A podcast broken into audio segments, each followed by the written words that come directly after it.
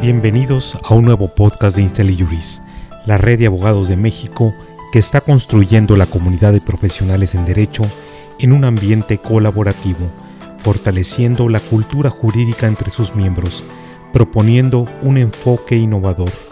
En este podcast escucharemos al abogado especialista en derecho laboral, Raúl Wilfredo Padilla, con el tema Las relaciones laborales después de la suspensión de actividades por COVID-19.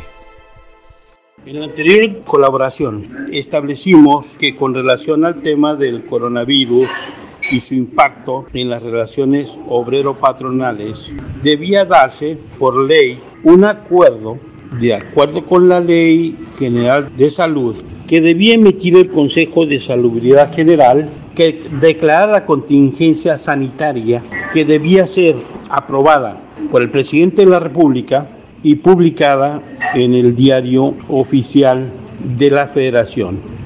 En apariencia, esta declaratoria de contingencia sanitaria se dio el día de ayer, 30 de marzo de 2020, en donde se dijo que se declaraba una emergencia sanitaria por fuerza mayor por el periodo comprendido de ayer 30 de marzo de 2020 al 30 de abril de este mismo año. En apariencia, esta declaratoria reunía los requisitos para que se suspendieran los contratos y relaciones de trabajo en las empresas, por lo que se iniciaba el periodo por el cual los patrones están obligados a pagar como indemnización un día de salario mínimo general por cada día que transcurra hasta la conclusión de dicha declaratoria. Una cosa es la declaratoria de contingencia sanitaria que hace referencia a la Ley Federal del Trabajo y la que le da consecuencias laborales sujetas al pago de una indemnización de un día de salario mínimo general por cada día que dure dicha contingencia.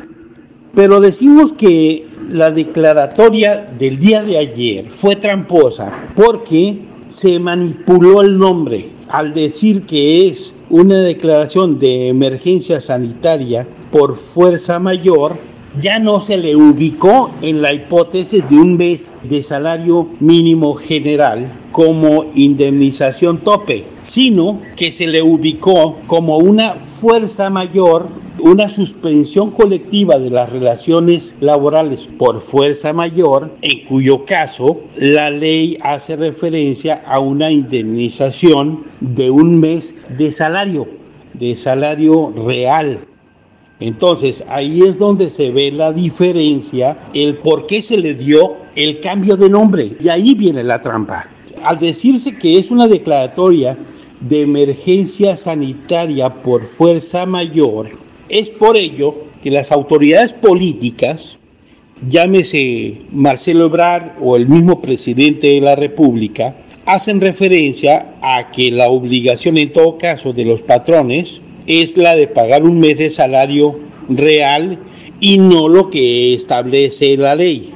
Por lo que en todo caso, dicha declaratoria de contingencia sanitaria, estrictamente hablando como debiera ser, y que se denominó declaratoria de emergencia sanitaria por fuerza mayor, es totalmente irregular e ilegal y es irregular e ilegal toda vez que no pueden las autoridades políticas, llámese presidente de la República o llámese secretario de Relaciones Exteriores, legislar en materia laboral, ya que el único facultado para legislar en materia laboral lo es el Congreso de la Unión. No pueden ni el Consejo de Salubridad General ni otras autoridades del Poder Ejecutivo crear nuevas causales de suspensión de las relaciones de trabajo. Por lo que en todo caso, todo el proceso está manipulado y viciado. Ahora bien, no obstante que el procedimiento nació de esta manera, es importante recalcar la forma en que las autoridades a sabiendas de que motivaron una declaratoria ilegal, como trataron de apuntalar la misma fue a través de amenazas. ¿Y de qué manera? Pues, pues es muy claro. La declaración que hizo Marcelo Ebrard anoche fue en el sentido de que los patrones o cumplían pagando el salario real o se enfrentarían a clausuras, a multas o incluso si se daba alguna defunción en el seno de la empresa, podían estar sujetos los representantes del patrón o el patrón mismo a denuncias penales. Gracias por acompañarnos en este podcast con Raúl Wilfredo Padilla y el tema las relaciones laborales después de la suspensión de actividades por COVID-19, el cual puedes compartir con tus amigos o colegas. ¿Tienes comentarios? Nos gustaría saber lo que piensas sobre nuestro contenido. Te invitamos a visitar y dejar tus comentarios en nuestra página www.inteli-juris.com. Así podrás formar parte de esta comunidad y encontrar otros temas de tu interés.